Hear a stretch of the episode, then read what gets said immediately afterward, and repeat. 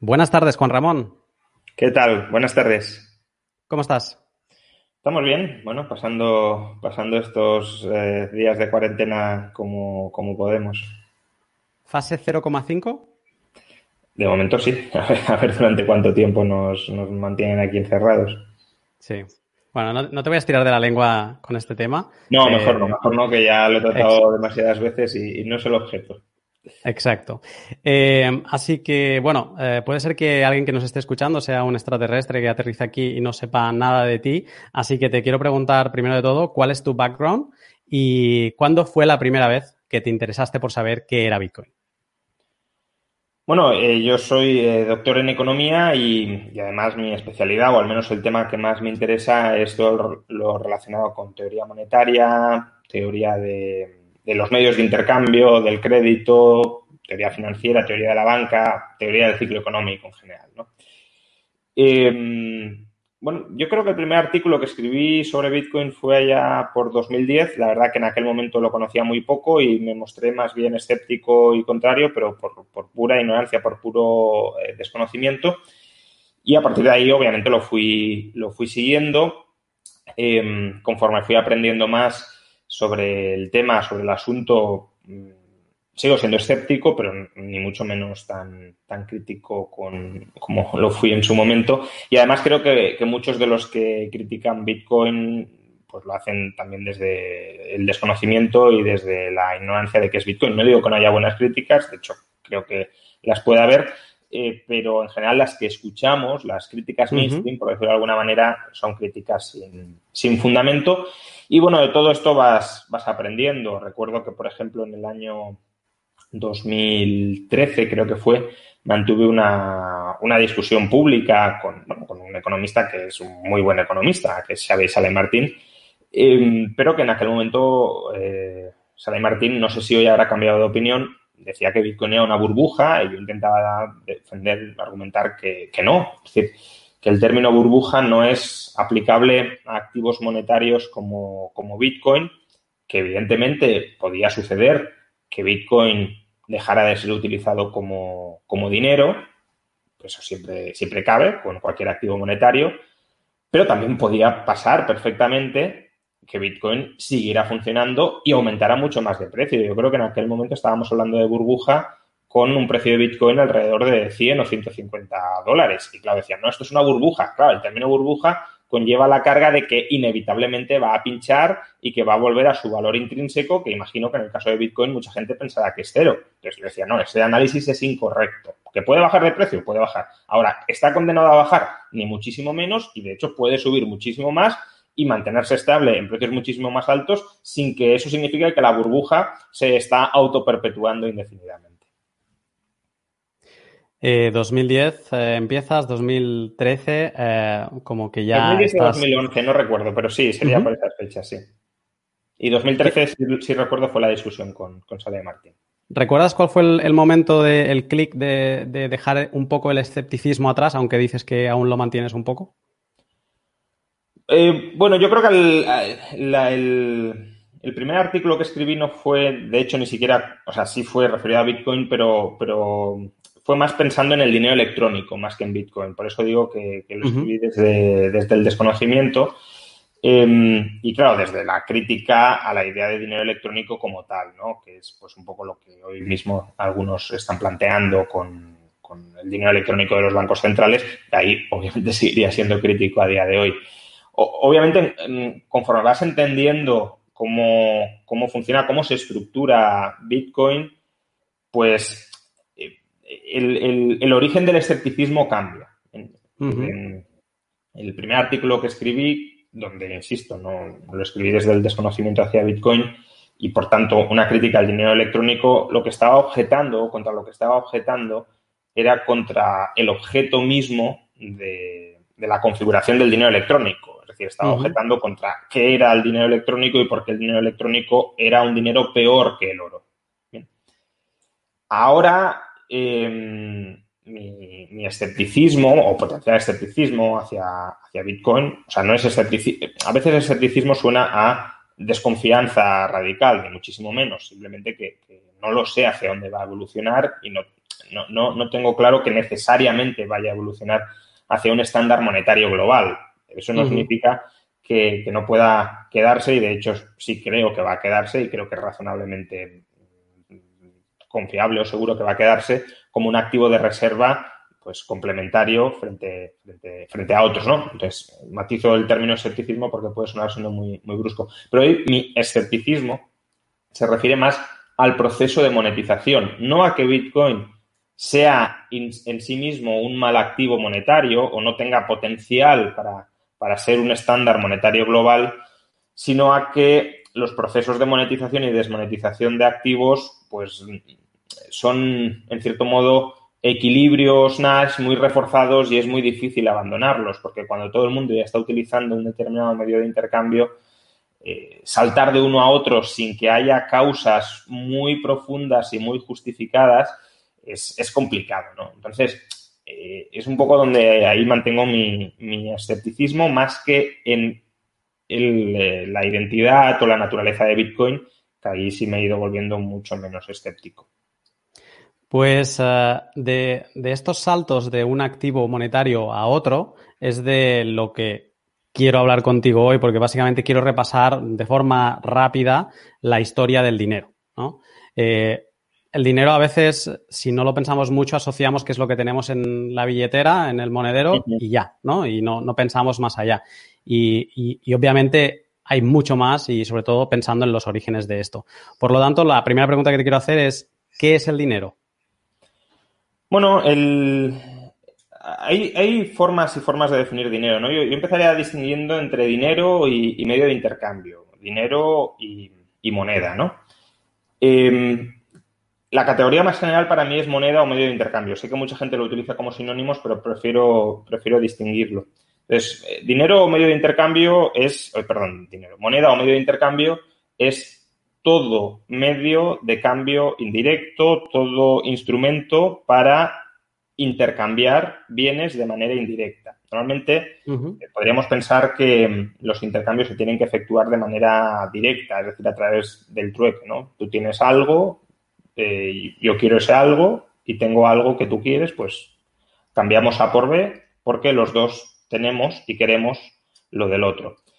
Pero ese proceso de trueque es muy complicado. Es muy complicado tanto si lo desarrollamos lo que algunos llamamos trueque al contado, es decir, que tengamos los dos eh, al mismo tiempo el bien que el otro quiere, como si lo articulamos a través de trueque diferido, que es un mecanismo crediticio, ¿no? Pues yo hoy te doy esto y tú mañana, cuando lo tengas, me das lo que yo quiero. Por ambas vías es, es complicado, tiene sus, problemas particulares, ¿no? en el caso del trueque al contado, eh, pues si no existen ahora mismo, si no está la disponibilidad ahora mismo de ambos bienes, no se puede desarrollar el intercambio. En el caso del trueque diferido hace falta confianza en que el otro va a cumplir con su parte y demás. Y por tanto, eh, pues todo eso encarece o dificulta los términos del intercambio. En cambio, si encontramos un medio de cambio indirecto, si encontramos un tercer instrumento, oye, yo compro esto y te endoso esto, porque tú estás dispuesto a adquirir cualesquiera cantidades de esto porque a su vez sabes que otros van a, van a querer aceptar eso como medio de intercambio. Con eso lo que conseguimos es reducir los costes de transacción de los intercambios, es decir, conseguimos multiplicar la cantidad de intercambios. Entonces, moneda es todo medio de cambio indirecto, todo instrumento para articular cambios indirectos. Dentro de la moneda, es decir, dentro de los medios de intercambio, podemos tener dinero, o deuda. El dinero es un medio de intercambio basado en un activo real. Y la deuda, obviamente, la moneda, el medio de intercambio deuda, es un medio de intercambio basado en un activo financiero. ¿Cuál es la diferencia entre un activo real y un activo financiero? Eh, bastante sencilla. Eh, un activo real es aquel que no es un activo financiero. ¿Y qué es un activo financiero? un activo financiero es aquel que tiene como contraparte un pasivo financiero. No puede haber un activo financiero, que es un derecho de cobro, sin que haya una contraparte en forma de pasivo financiero, es decir, una obligación de pago. Los activos reales no son derechos de cobro porque no tienen obligaciones de pago asociadas. Son un bien que utilizamos por ser un bien eh, como medio de intercambio. El, o podemos utilizar, porque no todos los activos reales se utilizan como medio de intercambio, claro, pero que podemos utilizar, ¿no? El dinero. En cambio, la deuda, los medios de intercambio que se utilizan como deuda, son medios de intercambio que utilizamos porque nos otorgan un derecho de cobro, digámoslo así, de calidad contra una tercera persona que tiene capacidad de pago. Entonces, el dinero sería un medio de cambio indirecto basado en un activo real. Esa sería una definición poco habitual, hay que decirlo, porque no es una definición mainstream, pero creo que es una definición que, bueno, viene además de un economista argentino que se llama Carlos Bondone, muy recomendable. Es una definición que, que permite clarificar y, separar muchos conceptos que normalmente se, colapsan y se, mezclan y se fusionan de manera confusa en, uno solo, ¿no? Por, pues, hablar de dinero en general. Mejor categorizarlo de esa forma. ¿El dinero para ser dinero da tener unas cualidades eh, concretas? Claro, eh, si, volvemos un poco a lo que estaba comentando, decía, bueno, eh, hay dos tipos de medios de intercambio indirectos, es decir, hay dos tipos de medios de intercambio que facilitan esos intercambios, que reducen los costes de transacción de esos intercambios. Unos son los activos reales, el dinero, y otros son los activos financieros, la deuda. Em, para que la deuda se utilice como medio de intercambio, tiene que tener una serie de propiedades.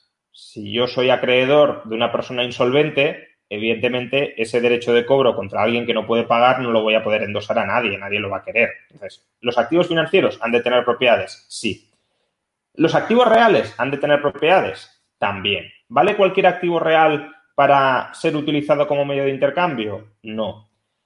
¿Qué propiedades han de tener eh, los activos reales para que puedan ser utilizados como medio de intercambio?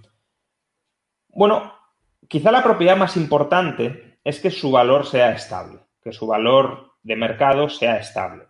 Eh, y esto además luego, como veremos, estará ligado a sus funciones, a las funciones del dinero, por ejemplo, como unidad de cuenta. Si el dinero no tiene un valor estable, eh, entre intercambios va a haber ganadores y perdedores. Es decir, si, si yo tengo un dinero que sé que se va a depreciar y tú no lo sabes y te lo endoso a ti a cambio de un bien, claro, al final tú has recibido una cantidad de valor muy inferior a la que esperabas originalmente recibir. Lo mismo con la deflación, ¿bien? Es decir, si, si hay subidas del valor del dinero y yo no sé que el dinero va a subir de valor, eh, puedo estar comprando un bien, entregando una cantidad de dinero que es mucho, que contiene mucho más valor o va a contener mucho más valor del que yo pensaba, con lo cual estoy comprando los bienes muy caros. Por eso el ideal es la, estabilidad de valor, ¿no? Ahora, la, estabilidad de valor solamente no, sirve, ¿no? O no es, o no nos proporciona un, dinero ideal. También, junto con la estabilidad de valor, es importante la, fácil transferibilidad de ese bien, eh, porque al final el, el, dinero tiene que cambiar de mano en mano, no necesariamente físicamente. ¿eh? Cuando hablo de cambiar de mano en mano, me refiero a cambiar de titularidad, de propietario.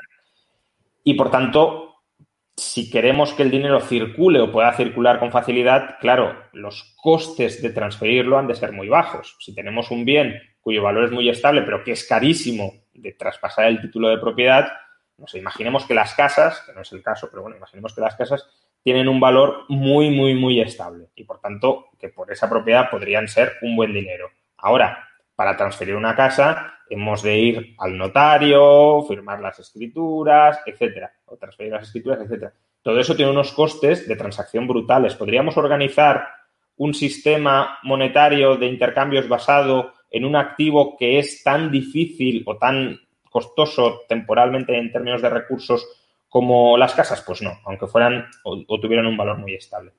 Y luego el otro requisito, por decirlo de algún modo, es la, fácil atesorabilidad del, dinero. Que en cierto modo es como el reverso de la propiedad anterior, ¿no? Eh, antes decíamos eh, estabilidad de valor, aparte de eso, claro, eh, fácil transferibilidad, que pueda circular con facilidad, y atesorabilidad a qué se refiere? A que pueda no circular con facilidad. Es decir, a que si tú no quieres, no tengas por qué endosar, transferir, vender el dinero y que diga a que te puedas sentar sobre él y esperar hasta que encuentres buenas oportunidades de en qué gastar ese dinero. Claro, ¿de qué depende la transferibilidad y la atesorabilidad? Bueno, pues de, muchas cosas, ¿no? Y además cada, cada eh, tipo de dinero, cada activo real a lo mejor consigue este objetivo de un modo distinto.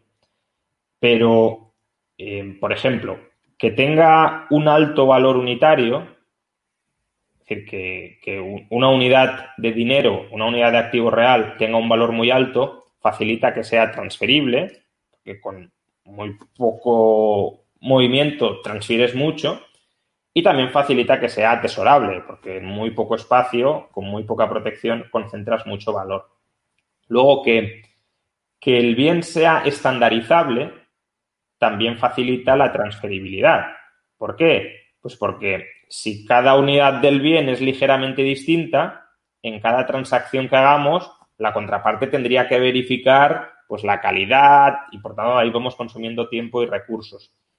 Luego que sea fraccionable o fácilmente divisible también facilita tanto la transferibilidad, porque si queremos transferir menos valor lo podemos conseguir, como la atesorabilidad. Porque claro, si yo atesoro mucho valor, pero luego solo puedo desatesorar grandes cantidades de valor, pues tampoco me sirve. Yo, si quiero gastar un poquito, eh, tengo que poder extraer un poquito de valor de mis reservas, ¿no? y para eso el bien tiene que ser divisible. Entonces, bueno, hay, hay diversas propiedades que, ayudan a que un bien sea fácilmente transferible o sea fácilmente atesorable. Y si las cumple, pues claro, si tenemos un bien cuyo valor es más o menos estable en el mercado, su valor antes de ser dinero, ¿eh? Un bien, su valor antes de ser dinero ya es más o menos estable, y además es un bien que es fácilmente transferible y fácilmente atesorable, tenemos un candidato digámoslo así, espontáneo o un candidato de mercado para que ese bien se transforme en medio de cambio indirecto, para que sea utilizado como, dinero. Eh, y eso además tenderá a estabilizar todavía más su valor. ¿Por qué? Porque si ya tenía un valor estable por su demanda intensa como, como bien, como bien de uso, tendrá una demanda todavía más intensa, más general, más amplia, cuando además tenga demanda monetaria, cuando además tenga demanda como dinero. Y con eso conseguimos, o al menos el ideal del dinero, porque el ideal nunca se alcanza, pero bueno, el ideal del dinero es un bien que tenga un valor perfectamente estable en cualquier lugar del mundo, es decir, que, que tenga el mismo valor el dinero allí donde lo llevemos, que no haya diferencias en el valor del dinero, que todas las oportunidades de arbitraje se hayan agotado, que además eh, tenga un valor estable conforme pasa el tiempo, de tal manera que si yo lo atesoro hoy y lo desatesoro en 10 años, el valor por unidad monetaria sea el mismo. Y también que sea estable eh, frente a las fluctuaciones de la oferta y de la demanda. Es decir, que si yo por el hecho de, eh, vender de golpe muchas unidades de dinero, que no se desplome el valor de esa unidad. si tenemos esa estabilidad de valor en esas tres dimensiones, tenemos pues el dinero ideal, el dinero perfecto. Te escuchaba explicar todas estas características y obviamente a la cabeza me venía, hablabas de fraccionabilidad y, de utilidad alrededor del mundo y obviamente si pensamos en dinero histórico pues me venía a la cabeza el oro, ¿no? Los metales, fácil de fraccionar, Hablabas incluso de, la necesidad de la contraparte de estar verificando lo que le estás entregando, pues un poco también sería eso, ¿no? De e, ese punto de ver qué peso me estás entregando. Y, tengo claro que el oro y la plata, pues fueron un dinero en cierto momento de la historia. Antes de preguntarte por ellos, te quería preguntar si tenemos algún dinero anterior al oro y a los metales que sea eh, interesante comentar. Bueno, a ver, eh, creo que en este punto es importante remarcar que las, es decir, no es que si no tenemos un bien que cumpla prácticamente a la perfección todas las características que he mencionado antes, no pueda haber dinero. No. Eh, casi en cualquier contexto hay incentivos para que aparezca algún tipo de dinero, aunque sea algún mal dinero. ¿Por qué? Pues porque un mal dinero puede ser mejor incluso que el trueque. Con lo cual, aunque tengamos un dinero que no sea especialmente bueno en función de las características que he mencionado, si no tenemos nada mejor, pues más vale ese mal dinero que, la ausencia de, dinero, ¿no? También hay que decir, de todas formas, que em, y esto a lo mejor no, no, he hecho suficiente hincapié, ¿por qué a veces utilizamos como medio de intercambio activos reales y otros activos financieros? Bueno, cuando hay relaciones de confianza entre las partes que intercambian, utilizar activos reales no tiene tanto sentido o no hay tanta necesidad de hacerlo. Puede ser, puede ser más barato, más económico eh, usar activos financieros. Básicamente, pues si vamos a la panadería al lado de casa y nos conocemos de toda la vida, oye, que no llevo dinero encima, te pago el pan mañana. Y si además yo soy carnicero y la panadera viene y me dice, oye, que eh, no me has pagado el pan, pero mira, quiero comprar estos filetes de pollo, pues lo cancelamos, ¿no? Todas esas relaciones que, que en entornos de confianza, la familia, por ejemplo, no tendría absolutamente ningún sentido utilizar dinero, ¿no? Incluso aunque eh, parezca que no haya relaciones de Em, bilaterales las puede haber, pero son intercambios de favores. Yo hago esto por ti, tú haces esto por mí. En un grupo de amigos, normalmente también estamos en relaciones de confianza y, por tanto, si hay intercambios, son intercambios no mediados por dinero normalmente, ¿no? Salvo que sean transacciones que ya queramos formalizar muchísimo o, garantizar mucho. Em, con lo cual, en muchos contextos, el dinero no hace falta.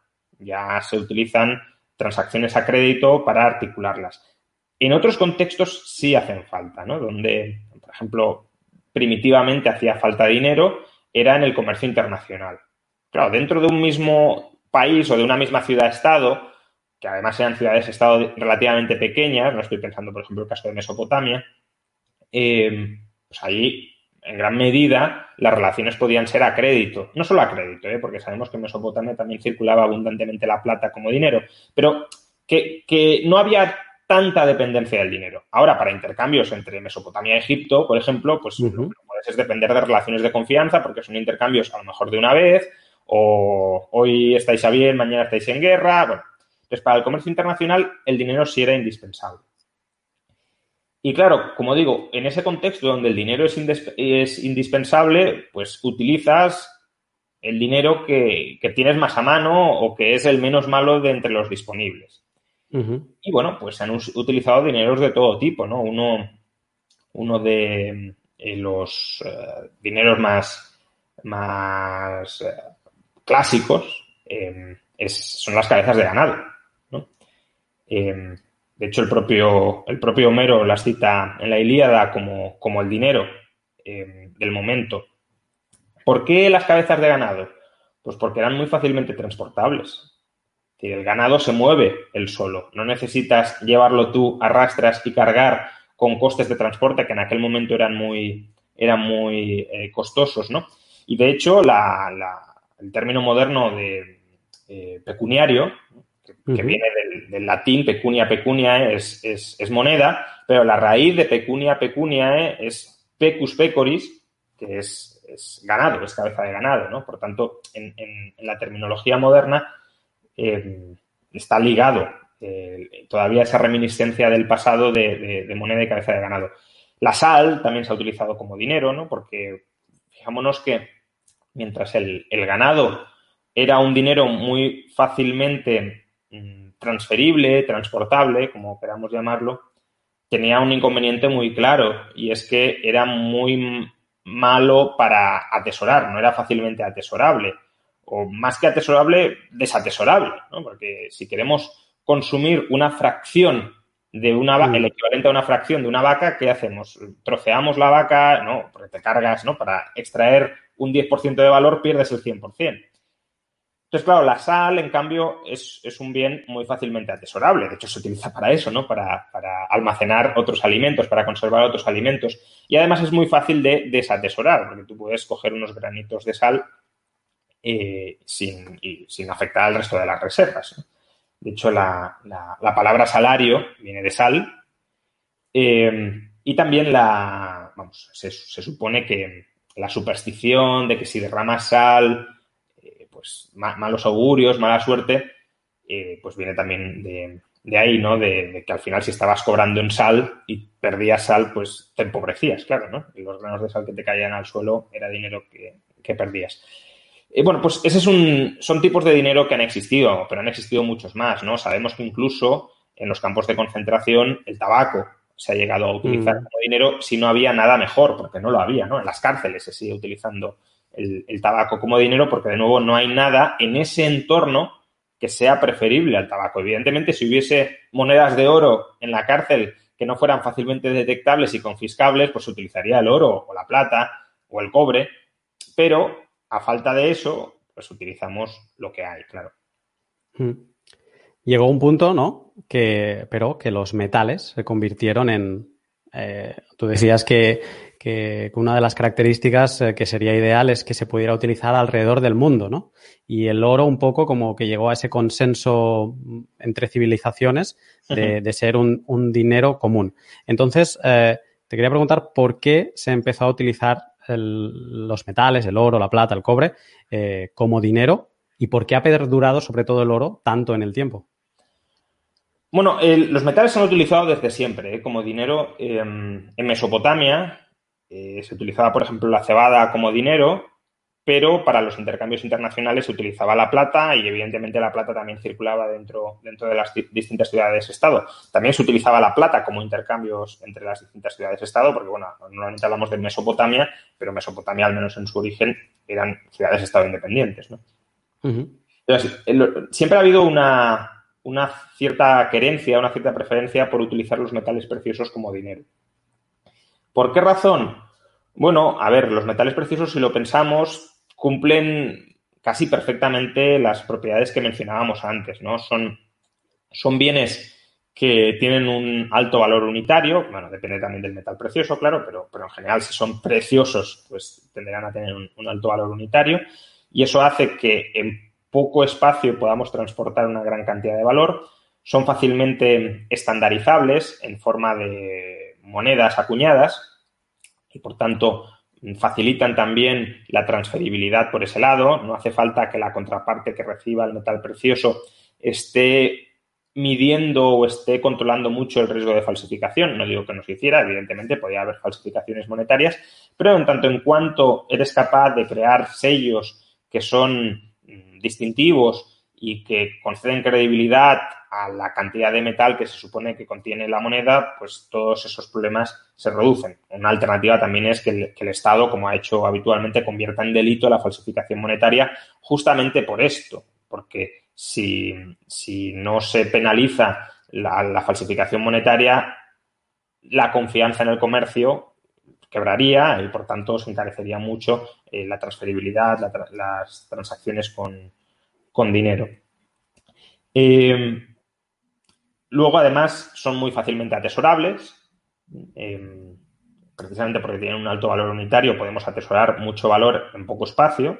Ya lo, lo, suelo contar, pero eh, todo el oro que hay actualmente en el mundo cabe en tres piscinas olímpicas. Es decir, que tampoco hay tantísimo oro.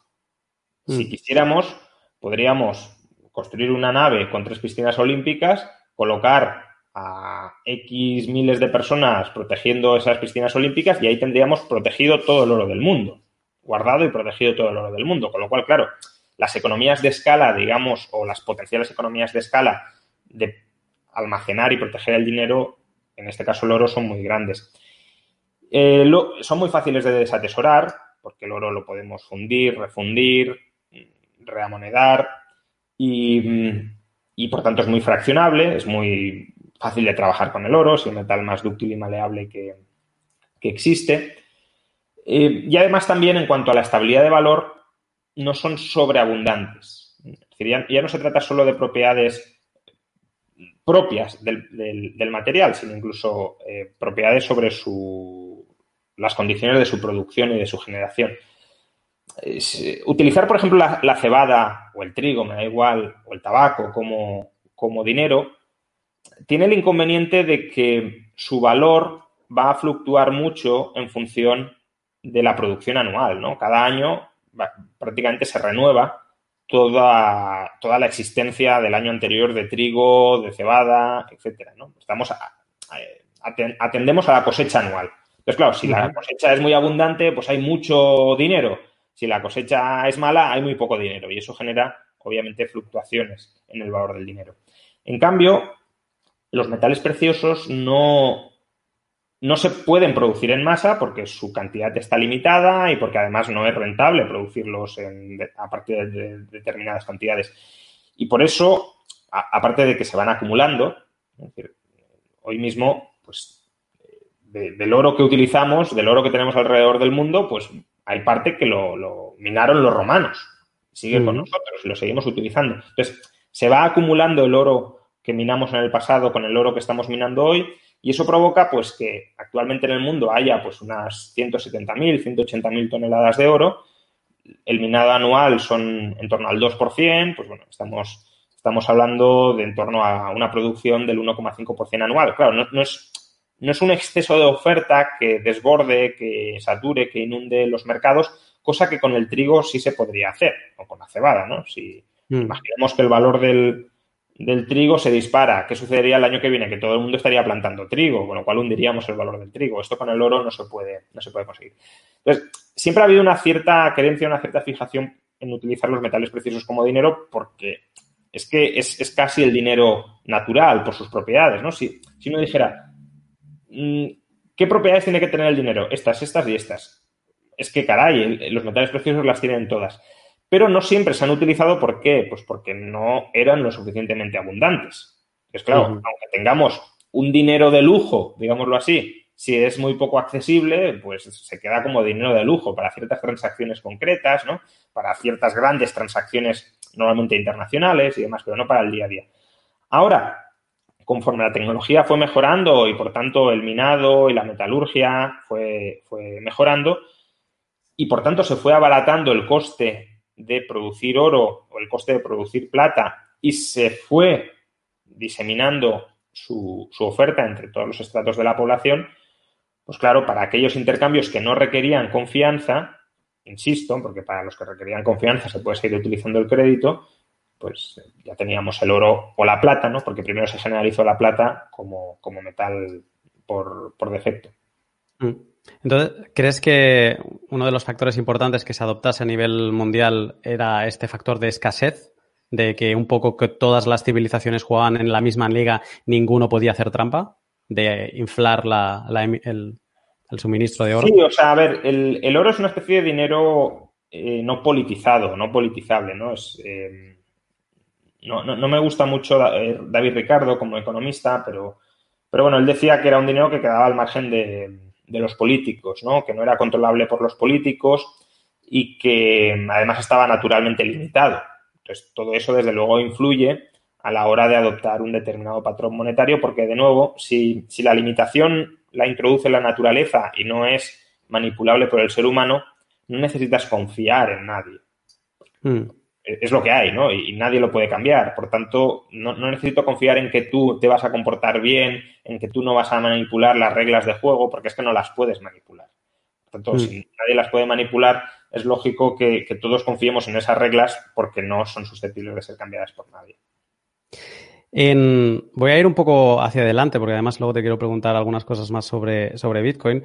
El utilizar oro eh, como moneda, ¿no? Como dinero, eh, se, tengo entendido, corrígeme si me equivoco, que se utiliza hasta, de alguna manera, hasta 1971, cuando Nixon pues suspende la convertibilidad de los dólares a, oro y empezamos el nuevo modelo eh, Fiat, que ahora te preguntaré por ello. Pero antes de, pasar al, al, modelo Fiat, desde el oro de, los, de la antigüedad hasta este momento en 1971, ¿Hay algún momento interesante en la historia del dinero que, recalgar? ¿Alguna fase eh, por la que pase?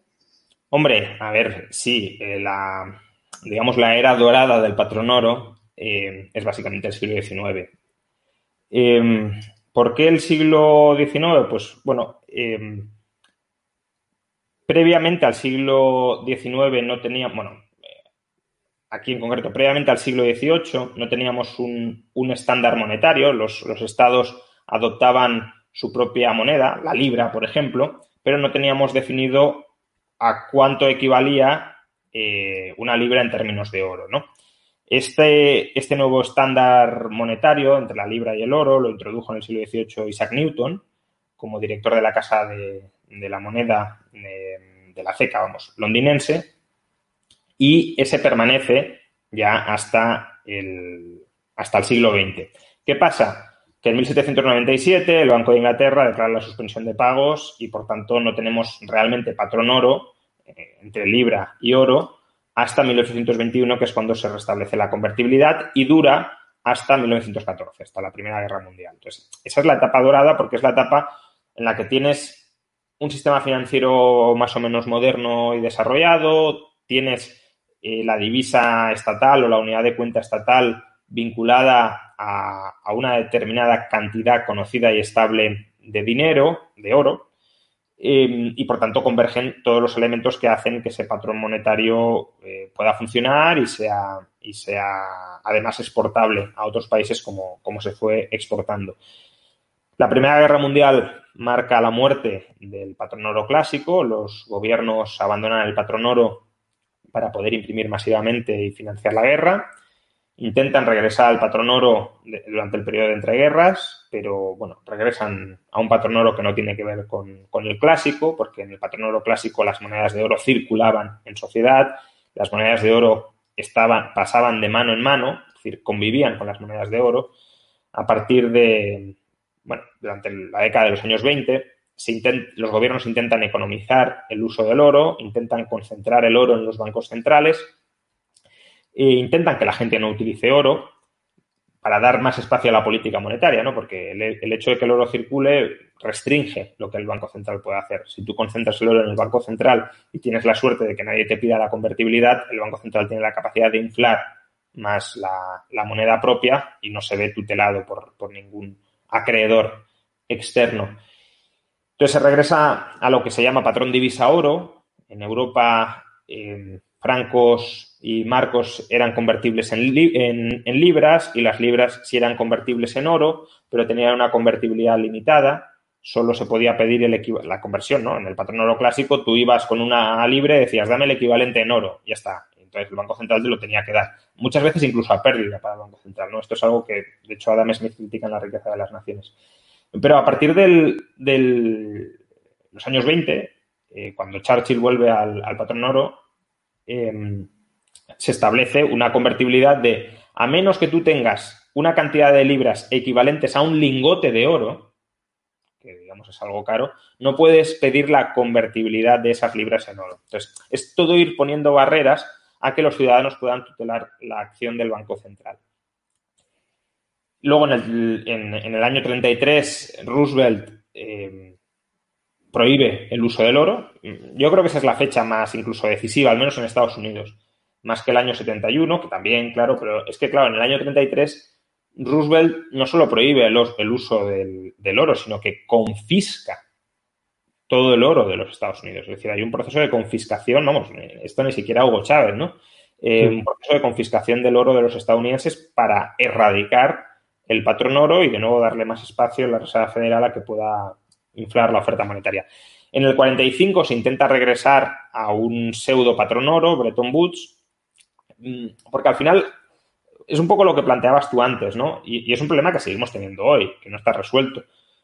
Y, ahora lo hablaremos con, la moneda fiat, pero si tú no tienes un, un dinero, digamos, impersonal y apolítico como es el oro, tienes que estar utilizando los pasivos, la deuda de algún agente. Entonces, ¿a qué agente político conviertes en el hegemón oficialmente reconocido para que sus pasivos sean la reserva última de valor? Eso es problemático. Claro, todo el mundo dice, no, quiero ser yo el hegemón, quiero ser yo el que emita. Eh, entonces, bueno, una solución es decir, bueno, pues que sea el oro y el oro no es de nadie. El oro es de, no es de nadie, es de todos, por decirlo de alguna manera. ¿no? Entonces, no, no estamos politizando el dinero bueno, para restablecer las relaciones comerciales, para tener un, tipos de cambio fijos vinculados a un dinero impersonal, se, utilizó el oro. El oro a través del dólar, eso sí, ¿no? Porque el, patrón de, reserva para el resto de países era el dólar, pero el dólar estaba vinculado al oro, con lo cual en última instancia podríamos decir que era el oro. Pero Bretton, Woods era un patrón divisa oro, pero con el dólar, como el, la única divisa eh, intercambiable. Del mismo modo que en los años 20 tuvimos un patrón divisa oro con la libra en Europa, Bretton Woods era un patrón divisa oro global eh, con, el dólar. Y además con controles de capitales, que esto en los años 20 no, existía. Controles de capitales para intentar evitar pues las, depreciaciones y, las fugas de, de, dinero de unos países a otros. ¿no? Entonces, bueno, en el año 71, incluso con controles de capitales, em, la, la provisión de, bueno, el endeudamiento al final de Estados Unidos, tanto para la guerra de Vietnam como para el proyecto de gran sociedad de Lyndon Johnson, que era un programa de gasto público masivo, ¿no? El Medicaid y el Medicare, por ejemplo, que hoy son dos de los programas que más gastan en Estados Unidos, nacen en esa época. Bueno, pues todo eso termina haciendo inviable que Estados Unidos pueda, pueda cumplir sus deudas en oro. Y Estados Unidos declara un default. El, año 71 es un default de Estados Unidos. Se dice que Estados Unidos nunca, nunca ha quebrado, nunca ha repudiado su deuda. Eso solo es parcialmente cierto, porque sí, sí hizo un default en términos de oro. Él se comprometía a que sus dólares fueran convertibles en oro para los bancos centrales extranjeros y a partir del año 71 cerró temporalmente la ventanilla y en el año 73 la cerró ya de manera definitiva e irreversible. Y eso nos, nos lleva pues al, patrón monetario actual, que es el patrón de moneda fiat. Entonces te pregunto ya, eh, ¿qué es el modelo fiat y por qué todo el mundo decidió en, en 1971 aceptarlo sin rechistar? Bueno, yo no creo que se aceptara sin rechistar, ¿no? Eso, eso sí que no eh, lo comparto de la pregunta. Eh, a ver, el, patrón de moneda fiat es básicamente utilizar como, como, unidad monetaria deuda de un Estado. La moneda fiat no es más que deuda de un Estado. Es un, podemos pensar que es un tipo particular de deuda, es una especie de, de crédito que tenemos contra los estados por adelantarles el pago de impuestos. Esto lo, explico con más detalle en, uno de mis libros que se llama Contra la teoría monetaria moderna.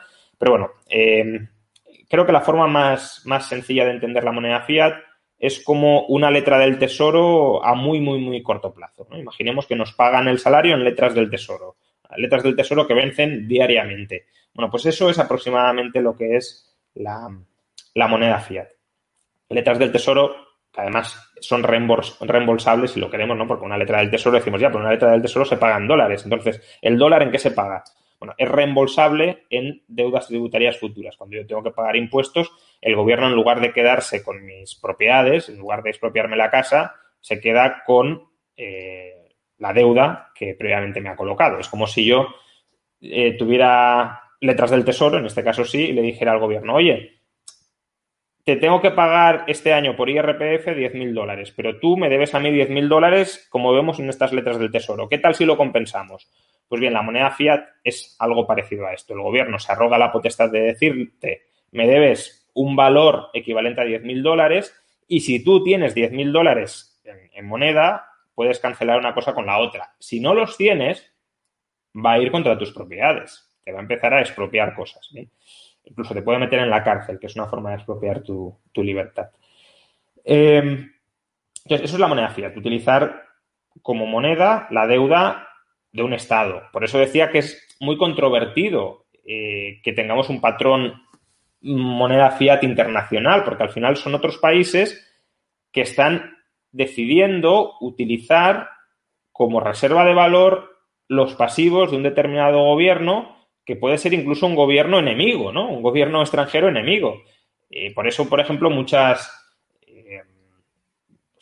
muchos países musulmanes que han estado en algún momento en guerra con Estados Unidos han intentado no utilizar el dólar, porque claro, es, es como decir, yo voy a comprar la deuda de aquel Estado que a lo mejor me invade. Eh, es un despropósito, porque no olvidemos mm. que cuando uno compra deuda de alguien, sea de un gobierno, de un particular, le está dando financiación. Entonces, ¿tú cómo vas a estar dándole financiación al que es un gobierno enemigo, un gobierno con el que puedes estar incluso en guerra? Eh, pero eso es lo que tenemos. En, la pregunta planteabas que eso fue, ¿por qué se decidió así o por qué se aceptó así? Yo no creo que se aceptara. Eh, ¿Por qué no se aceptó? Pues porque si vemos lo que sucedió después del abandono de Bretton Woods, lo que tuvimos fue una inflación gigantesca, una inflación vinculada a un proceso de huida de prácticamente todas las monedas, pero especialmente del dólar. De hecho, hace pocos meses murió Paul Volcker. Paul Volcker fue el encargado de, con políticas muy agresivas, tratar de restablecer la confianza en el dólar, aún siendo el dólar inconvertible. Y lo que hizo Paul Volcker para restablecer la confianza con, eh, con el dólar fue disparar los tipos de interés por encima del 20% para frenar que la gente huyera del dólar, para frenar que la gente no quisiera dólares y que de nuevo la gente volviera a demandar dólares claro, si te pagan un 20%, pues dices, bueno, a lo mejor me interesa quedarme en el dólar, ¿no?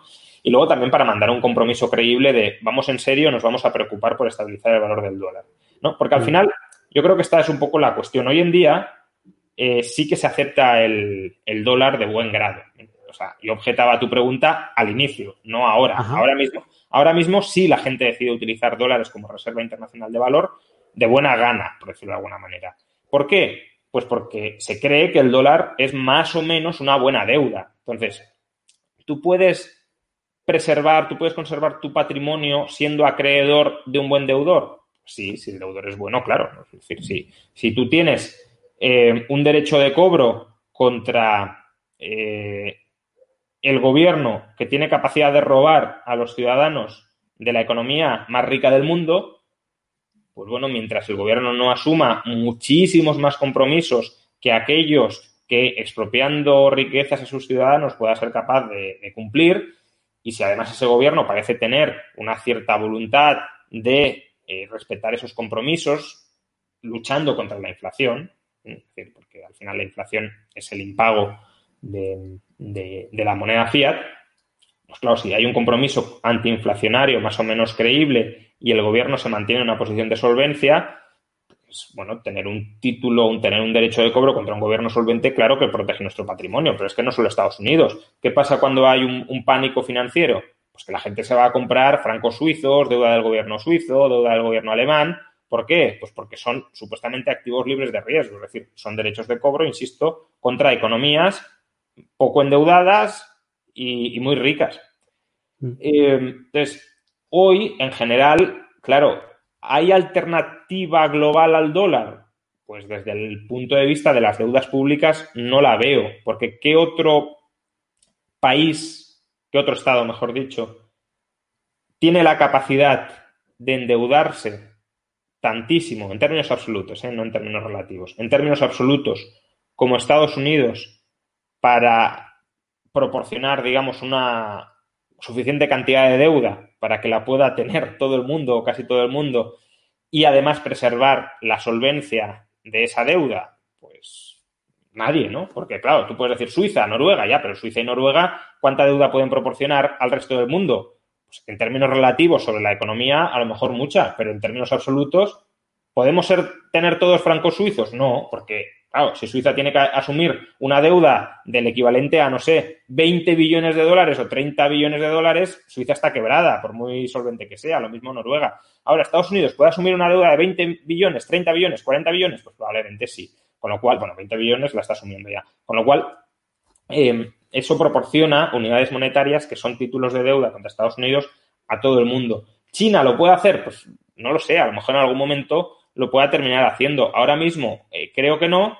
¿Y Europa lo puede hacer? Pues claro, si, si el euro siempre se está poniendo en cuestión si va a sobrevivir o no va a sobrevivir, pues ¿quién va a querer atesorar su patrimonio en una moneda que no sabe si a cinco años va a existir? Con lo cual, hoy en día no existe alternativa al dólar en ese sentido. Tengo, de, escucharte se me generan dos dudas. Eh, una, eh, como has explicado el modelo Fiat, a mí me da la sensación que pasamos de eh, mm, trabajar, de intentar atesorar algún un tipo de riqueza, de dinero, de un activo real, ¿no? aunque estuviera, aunque fuera una divisa respaldada por un activo real, a atesorar deuda para que cuando nos llegue el Estado o nos lleguen otros particulares a exigirnos pagos, nosotros tengamos deuda de no, no, no, yo he acumulado esta deuda, por lo tanto me libro de esta parte. es así, ¿no? Es así, efectivamente. Nosotros hoy pagamos compensando deudas, básicamente. Yo he adquirido un derecho de cobro contra ti para que cuando tú tengas un derecho de cobro contra mí, yo lo pueda oponer y lo cancelemos. Em, pero en realidad no hay, bueno, sí hay, pero bueno, podemos obviarlo, no hay ningún activo real subyacente. ¿Por qué? Porque si empezamos a cancelar, o sea, al final, lo he dicho antes, un activo financiero tiene como contraparte un pasivo financiero. Si empezamos a, cancelar activo financiero y pasivo financiero, podríamos extinguir todos los, toda la deuda que existe en la economía, obviamente con empobrecimiento, porque si el compromiso no se ha cumplido, pues mm, el, acreedor no cobra nada, pero podríamos extinguir toda la deuda de la economía y con eso desaparecerían todos los dólares. Como he dicho, solo habría una excepción y es que los bancos centrales siguen teniendo oro. Con lo cual llegaríamos a ese reducto de oro que siguen teniendo los bancos centrales como el activo real último de reserva de los propios bancos centrales. Pero si obviamos el oro o si se desprenden del oro, al final, que, puede pasar en cualquier momento, de hecho lo llevan haciendo años, pues al final solo tendríamos mm, derechos de cobro contra el gobierno que esperamos cancelar con nuestras obligaciones de pago que vayan emergiendo contra el gobierno. Confianza con, los gobiernos. Sí, a ver, la moneda fiat, y yo creo que esto es muy importante entenderlo, es un, es un dinero político. Bueno, dinero no me gusta utilizar, es una moneda política. Es em, es, moneda que está vinculada a un régimen. Si, si mañana Estados Unidos, pues imaginemos que lo invade alguien o que tiran, Dios no lo quiera, obviamente, pero por este ejercicio de ciencia ficción de, entender lo que estamos explicando, tiran 20 bombas atómicas en Estados Unidos y, desaparece el país. el dólar no vale nada. Claro, uno puede decir, hombre, es obvio. No, no es obvio porque el, oro sí valdría, porque el oro no está vinculado a ningún régimen concreto. El oro es valioso, no diré en sí mismo, pero es valioso porque tiene unas propiedades que sí son propiedades en sí misma, que todo el mundo tiende a reconocer porque son instrumentalmente útiles para desarrollar ciertas funciones que son consustanciales al ser humano, la división del trabajo y el intercambio. En cambio, el, dólar, insisto, es un pasivo del gobierno. Por tanto, si el, gobierno desaparece, ese pasivo no vale absolutamente para nada. Lo mismo, por no irnos a tintes tan dramáticos como el que he mencionado antes, el euro. Es que el euro es muy claro. Es decir, si la eurozona desaparece, el euro no vale nada el euro se volvería a romper en monedas nacionales y cada moneda nacional pues sería un mundo. Eh, y de hecho la, la, hiperinflación, que es un fenómeno de la moneda fiat, no hay hiperinflación de oro, vamos, la hiperinflación generalmente está vinculada a caída de regímenes políticos. Es decir, cuando, cuando el emisor de moneda o desaparece o, o cae en una crisis de credibilidad y de solvencia muy grande, es cuando su deuda, que la moneda fiat es un tipo de su deuda, pues se hunde de valor y claro, si la deuda se hunde de valor, los precios que están referenciados contra el valor de esa deuda se disparan. Y luego el otro punto que te quería preguntar es que antes hablabas que en, Mesopotamia, ¿no? En este tipo de civilizaciones, eh, sí que había mm, activos financieros como dinero, pero luego para el comercio internacional se utilizaba los activos reales, ¿no? La plata en este caso. Hemos pasado a un modelo donde todo es activos financieros, o casi todo, ¿no? Hasta para el comercio internacional. Claro, porque al final, como decía, todo el mundo hoy está interesado en ser acreedor de Estados Unidos. Eh, Estados Unidos es una economía que está suficientemente integrada, interrelacionada con todos los países y por tanto, claro, uno dice, bueno, mm, si yo tengo dólares ¿Los voy a poder utilizar? Pues, pues sí, claro que los voy a poder utilizar en la economía estadounidense porque seguro que hay cosas que quiero comprar en la economía estadounidense hoy o en el futuro. Distinto sería que dijéramos, bueno, es que eh, em, cada año hay un 20% de inflación en Estados Unidos. Pues claro, entonces, ¿quién querría tener dólares? Eh, porque sabe que en, cinco años no podría comprar nada con esos dólares en, Estados Unidos. Em, también, bueno, algunos, eh, yo creo que ese factor no tiene tanta importancia, pero bueno, muchos también piensan que el, dólar se ha conseguido introducir por todos los rincones del planeta debido a las presiones que ejerce el, gobierno y el ejército estadounidense para, bueno, doblar el pulso a países y que acepten el dólar. Bueno, podría ser un factor, ¿eh? pero insisto, no, no creo que tenga tanta, no creo que tenga mucha importancia a día de hoy porque a día de hoy sí es verdad que al dólar se lo desea, es decir, la gente está loca por conseguir dólares en grandes cantidades, ¿eh? me refiero, a decir, pienso en, grandes fortunas, grandes fondos de inversión que necesitan aparcar la liquidez en algún lado y evidentemente lo que quieren es aparcarla en, deuda que sea lo más creíble y confiable posible y el dólar es, dentro de lo que hay, es, de lo mejor que existe. El, los problemas que tiene el modelo Fiat es, serían esta politización del dinero que dependemos un poco de, pues en nuestro caso, pues de la eurozona y del Banco Central Europeo eh, y también esta posibilidad de, inflacionar y un poco de, de, reducirnos el poder adquisitivo a los tenedores de, esa, de esa moneda a distancia, o sea, sin tener que entrar en, nuestra casa como lo hizo Roosevelt con la Orden 6102 esta de, expropiación. ¿Serían estos dos los mayores problemas del oro? Em, de la moneda fiat. Ay, perdón. Eh, sí. Sí, eh, a ver, yo creo que la moneda fiat, em, como dinero político, es un. o moneda política, es una, es una moneda que tiene problemas o que genera problemas en tres órdenes, ¿no? Porque al final, cuando uno se plantea el dinero o los medios de intercambio, ¿para qué sirven? Pues sirven para comprar bienes de consumo dentro de la propia economía y en el extranjero o para comprar bienes futuros, si lo queremos, activos e inversiones, incluyendo activos financieros. Entonces, eh, estas transacciones dan lugar a tres precios. Los precios de los bienes de consumo, lo que vendría a ser el, el IPC, los tipos de interés, que es el precio de los intercambios intertemporales, y luego los tipos de cambio. Entonces, la moneda fiat es potencialmente inestable frente a los tres. La inestabilidad de la moneda fiat frente a los precios de los bienes de consumo es lo que normalmente llamamos inflación.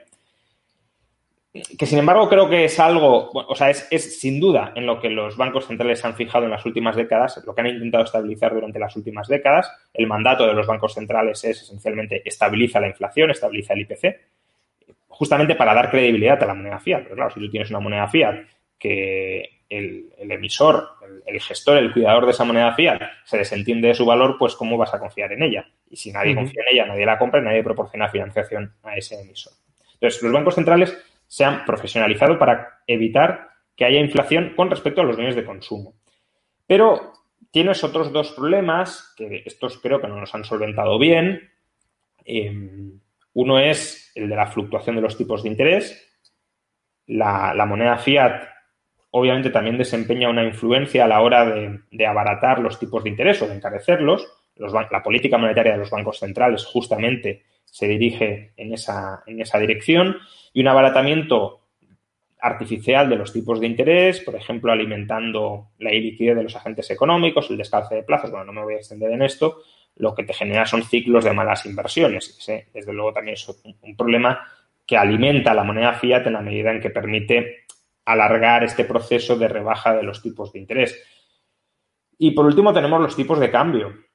Los tipos de cambio directamente no los quieren estabilizar, ¿no? Dicen que estamos en una época de tipos de cambio flotantes y que los fije el mercado. De hecho, mucha gente asocia los tipos de cambio flotantes con, el libre mercado, ¿no? como que los fijos son el intervencionismo y los flotantes son el libre mercado.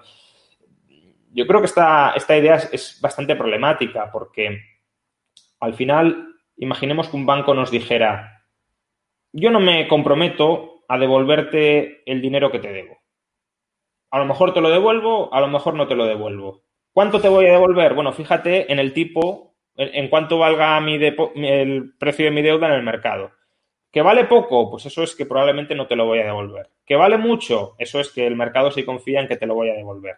Entonces diríamos, hombre, eso es una violación contractual, ¿no? Porque si tú has acordado que me tienes que dar 100, como que algunos días el precio de tu deuda vale 20 porque seguramente no me lo vas a devolver y otros días vale 80 porque está más... No, o sea, tú me tienes que devolver 100, punto. Y el precio de tu deuda en el mercado, si cumples con tu compromiso, valdrá 100 porque es el, el valor del nominal.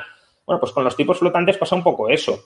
Los tipos flotan cuando un banco central, o al menos un Estado, vamos, el otro o los dos, pues están, digamos, manipulando el valor de su divisa. Entonces, claro, que tengas fluctuaciones cambiarias porque no se está gestionando bien el valor de la divisa, eh, vale, yo no estoy diciendo que se manipulen los precios en el mercado, pero el Banco Central sí debería tener la obligación o la misión también de desestabilizar esos, esos valores, ¿no? Y claro, esto también es muy problemático, sobre todo para países emergentes. ¿no? Las crisis cambiarias en países emergentes son del todo devastadoras y son tan devastadoras que algunos de ellos incluso llegan a adoptar o llegan a establecer eh, currency boards, cajas de conversión de su divisa local con divisas extranjeras para evitar fluctuaciones o directamente se dolarizan, ¿no? Y, esto no deja de ser, en cierto modo, bueno, no, no diré una tragedia, porque es desde luego lo mejor que pueden hacer, pero que al final tengamos un, sistema monetario tan unidireccional que, los países pequeños digan, bueno, pues yo tengo que adoptar como mi divisa la deuda de Estados Unidos. Pues hombre, no deja de ser eh, bastante, de nuevo, problemático y, llamativo. porque es, al final un gobierno extranjero que adopta como patrón monetario propio la deuda de otro gobierno extranjero que tiene sus propios intereses, su propia agenda y que puede tener unos intereses, una agenda contraria a, la tuya. Pues a, todas estas y en plena crisis económica mundial, no, la de ahora, que la, de 2008, eh, alguien, un tal Satoshi Nakamoto, eh, lanza al mundo el 3 de enero de 2009 Bitcoin, que lo define como un, efectivo electrónico eh, peer-to-peer, entre pares entre personas, con características muy interesantes como la descentralización, la resistencia a la censura, eh, un modelo finito, o sea, escaso, más que escaso, finito, em, y, porque solo tendrá una emisión de 21 millones de Bitcoin. Con todo esto que estamos hablando, ¿consideras a Bitcoin dinero? Sí, a ver, em, recordemos que yo definía dinero como, como, un medio de intercambio basado en un activo real, ¿no? Yo tiendo a, definir eh, Bitcoin como, un activo real, porque Bitcoin no es, la contraparte de nadie. Eh, o sea, real mucha gente lo asocia a corpóreo, no, real no tiene por qué ser corpóreo, no tiene nada que ver, ¿no?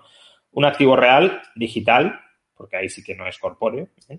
Activo real digital o virtual, si lo queremos, y eh, descentralizado tanto a la hora de, su emisión como a la hora de su transferencia. Fijémonos que hay otros, otros activos que se transfieren centralizadamente. Un depósito bancario no puedes transferirlo salvo que el banco te dé el ok. El banco es el que centraliza, es el nodo central que centraliza eh, las transferencias. Hay otros activos como el dólar que se emiten centralizadamente, los emite el Banco Central y nadie más. Bitcoin no los emite nadie en particular y no eh, los transfiere o no necesitan contar con la aprobación de transferencia de nadie en particular. Como decías, es un medio de intercambio peer-to-peer y, eso sí, necesitan el reconocimiento de la red en general, eso es cierto, pero no es que ellos lo autoricen, no es que ellos tengan la arbitrariedad de decir, eh, tu intercambio no me termina de gustar, no lo apruebo. Un banco sí podría hacer eso, no lo suelen hacer porque evidentemente eh, su negocio desaparecería si, si, actuaran con esa arbitrariedad, pero sí hay veces que congelan fondos y dicen, pues si usted es un criminal, yo no le permito que transfiera su, dinero.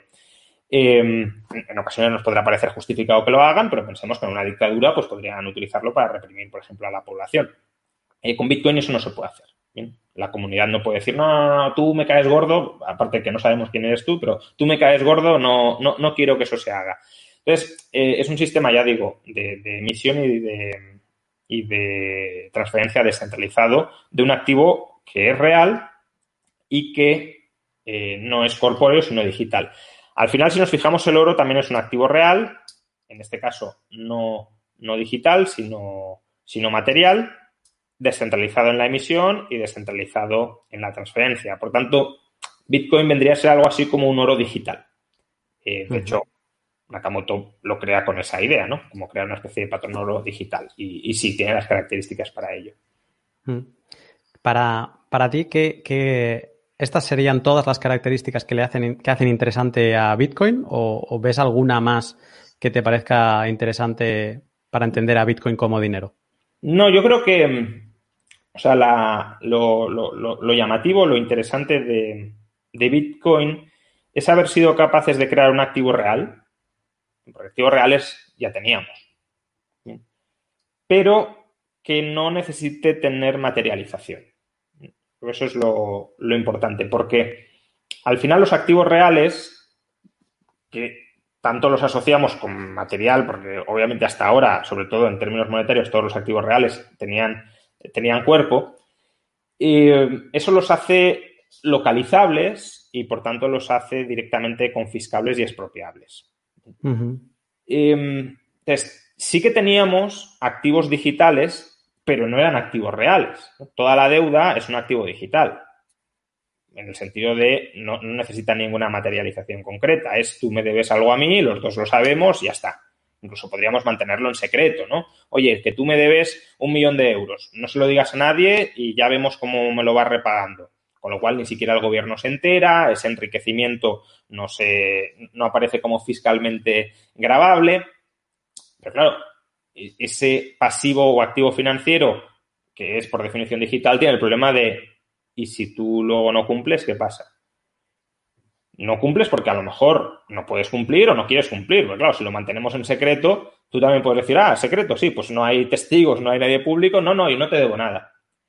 Eh, entonces, Bitcoin eso lo, salva, lo salva y lo salva sin necesidad de, porque bueno, esto es consustancial al activo real, ¿no? Eh, es decir, si, si Bitcoin fuera un activo de emisión o transferencia centralizado, sería en última instancia un pseudoactivo financiero, porque tendrías un ente que sería el encargado de y, tendría la obligación contractual de gestionar de una determinada manera Bitcoin. Pero entonces volvemos a los problemas de los activos financieros. Es haber sido capaces o haber sido capaz de crear un activo que sea a la vez real y digital, creo que es lo que eh, verdaderamente le da, le da valor a, le da valor, utilidad, como lo queramos llamar, a, Bitcoin.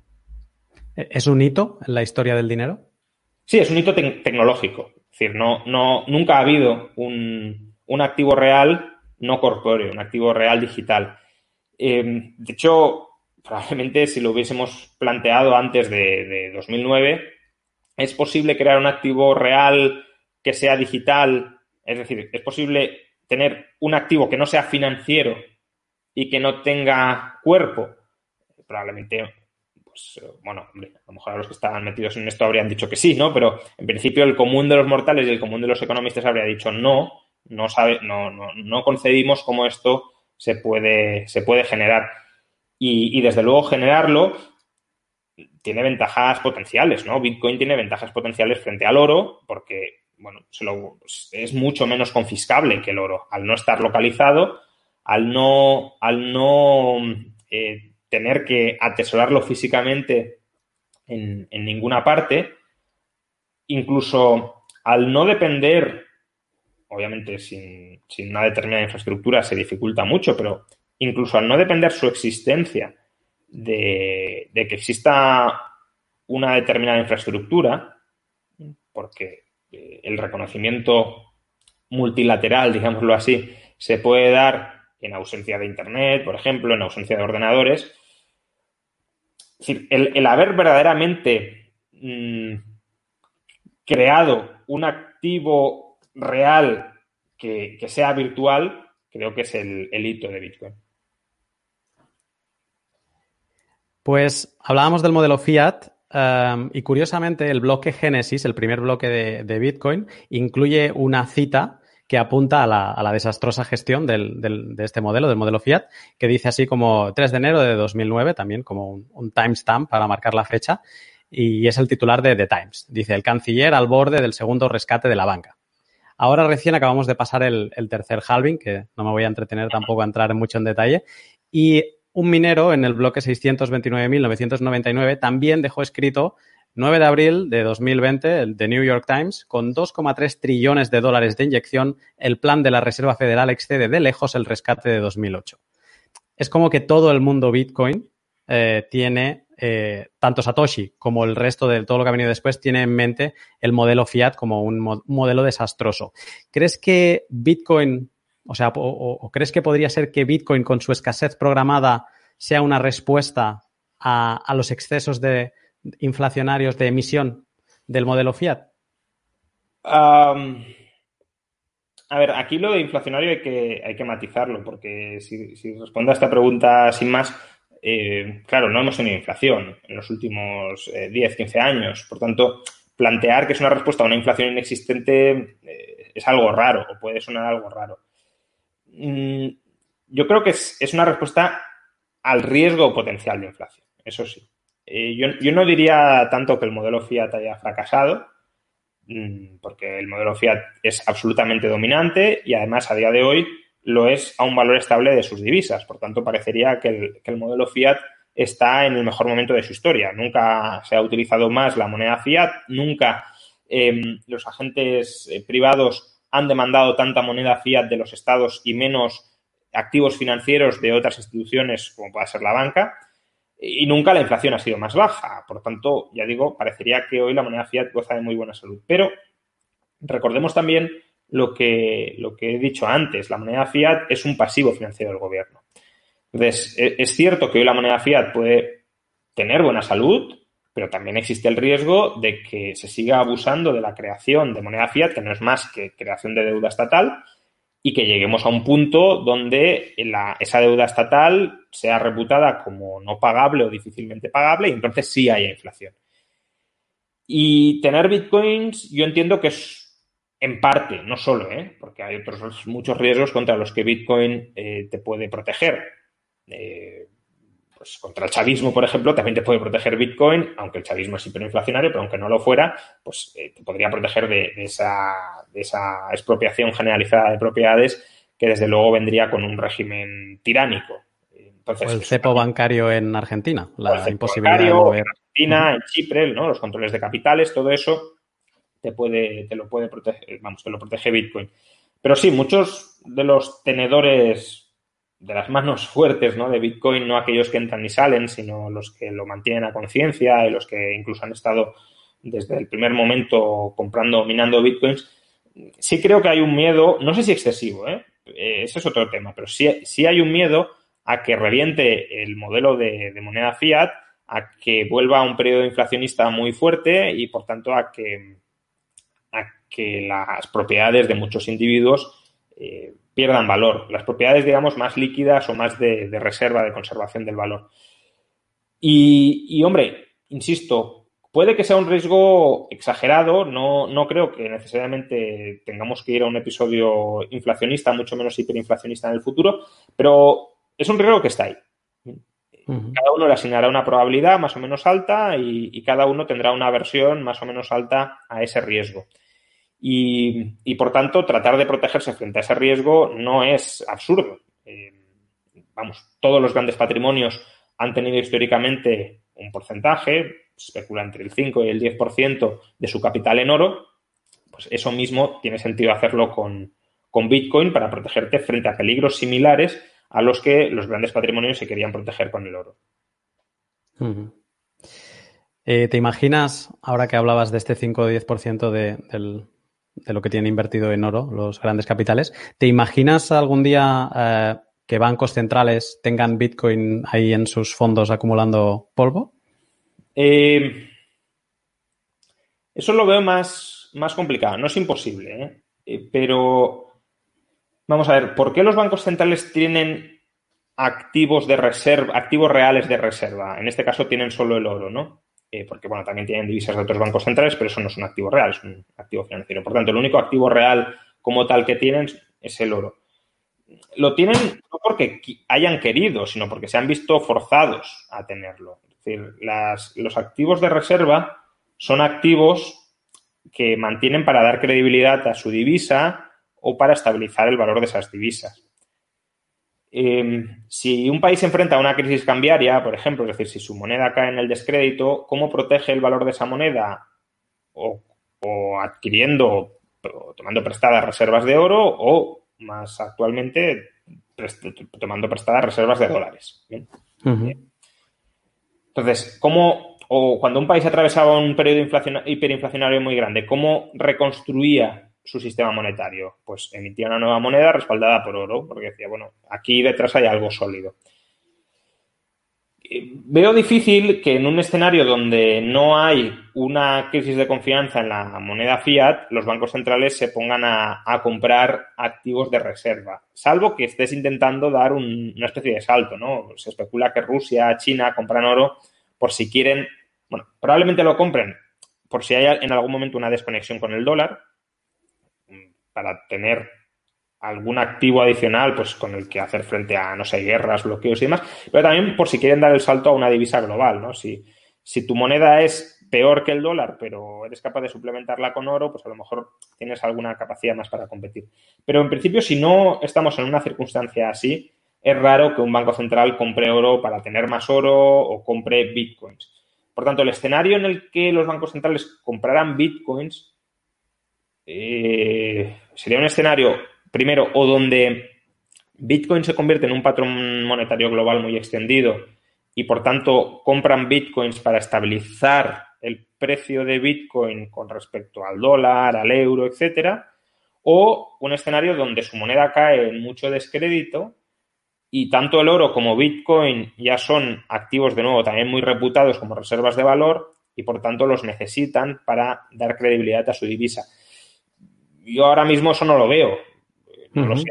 En décadas, pues a lo mejor sí, pero de momento no, lo veo ese escenario. Última pregunta. Antes hablabas del componente escéptico, ¿no? Que, aún te, seguías teniendo con Bitcoin y yo tengo una pregunta que va en esas líneas. Em, ¿Ese tópico imaginar un modelo económico apoyado exclusivamente en un dinero finito como es Bitcoin? No, no es utópico. Em, a ver, que no se pueda producir dinero sí tiene algunos inconvenientes. yo creo que en el caso de Bitcoin, haberlo hecho radicalmente finito, eh, pues puede ser un, problema potencial porque en cierto modo programa la, deflación y una deflación fuerte a largo plazo. También es cierto que se puede modificar, no es nada que no sea inmodificable por la propia comunidad si la propia comunidad quisiera, aunque los incentivos claramente no son a, modificarlo, porque eh, si tú tienes bitcoins, ¿para qué vas a querer que se puedan emitir más eh, diluyendo tu valor, ¿no? Salvo que creas que no imprimiendo más vas a desincentivar que se siga incrementando el uso de bitcoin, no hay muchos incentivos a cambiarlo, pero bueno, potencialmente, se podría cambiar. Eh, por tanto, ¿es un problema? Ahora, es un problema que se puede remediar o al menos que se puede reducir. A ver, los sistemas monetarios, ninguno de ellos ha utilizado única, exclusivamente o incluso mayormente la base monetaria de ese sistema. Con el patrón oro, la mayoría de transacciones no se realizaban en oro. Se podían realizar transacciones en oro. Existía esa libertad, pero utilizabas otros instrumentos que eran derechos de cobro contra oro, deuda, que luego se compensaba con otra deuda, y solo para liquidar el saldo neto se utilizaba la base monetaria, el oro, o en un sistema hipotético futuro, Bitcoin. Esa posibilidad de crear más deuda, esa posibilidad de crear sustitutos monetarios referenciados, ¿no? nominados a, Bitcoin, reduce las tensiones o el empuje deflacionista de, de Bitcoin. Entonces, eh, ese perjuicio o ese, ese, problema en parte se, se, puede remediar externalizando parte, gran parte, vamos, en Bitcoin en cualquier otro sistema de los pagos en, pagos crediticios. Volveríamos a un, a un, a un tipo de reserva fraccionaria. Sí, bueno, pero es que yo creo que Bitcoin no es incompatible con la reserva fraccionaria. Eh, ningún sistema monetario lo es y, y, yo, vamos, creo que además pretender establecer un Bitcoin con reserva 100% eh, sería muy problemático, básicamente porque ahí sí te condena a una deflación eh, muy fuerte, muy intensa. Y, de nuevo, el ideal monetario no es la deflación ni es la, inflación, ¿no? En la, en la inflación eh, ganan los deudores, en la deflación ganan los acreedores. Pero la cuestión es que por el lado monetario no gane nadie, porque si se trata de que se gane no por un cambio en el patrón monetario, que el patrón monetario es solo un facilitador de los intercambios, sino que se gane o se pierda en función de el bien que estés transfiriendo. Cuando empezamos a, tener ganancias o pérdidas por el lado monetario es cuando comienzan las estrategias eh, financieras que burlan la economía real, ¿no? Que, que, intentan buscar atajos o para protegerte o para especular con esa ganancia. Pero todo eso es, en cierto modo, crear riesgos y problemas artificiales dentro del sistema de intercambios económicos. Obviamente muchos de esos problemas no son evitables porque nunca vamos a tener un patrón monetario que sea perfectamente estable. Entonces, pues siempre va a haber esa necesidad de cubrirte frente a la inflación, frente a la deflación también. Pero claro, desear que esos problemas sean muy grandes es lo que no, no, no, lo veo, ¿no?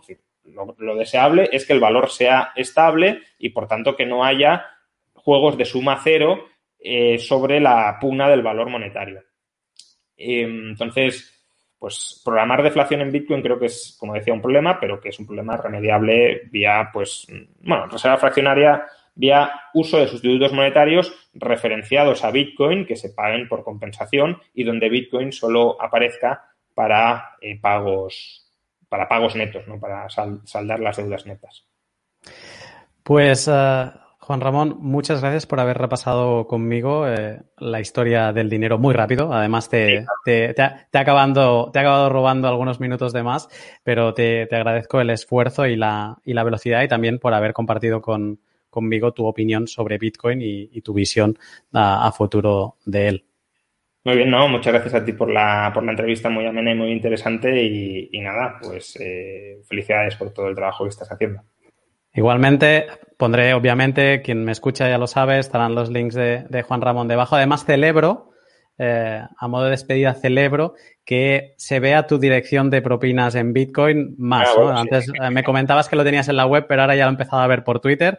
Así que nada, que también celebro yo que, soy un Bitcoiner, eh, pues que, que, se, que, des esa difusión que tú tienes a, las direcciones Bitcoin y que quizá haya alguien que lo vea y diga, ¿quién narices esto? Voy a lo mejor, voy a dejarme caer por la madriguera de Bitcoin e investigar un poco más. Gracias de nuevo y estamos en contacto. Muy bien, muchas gracias. Hasta otra.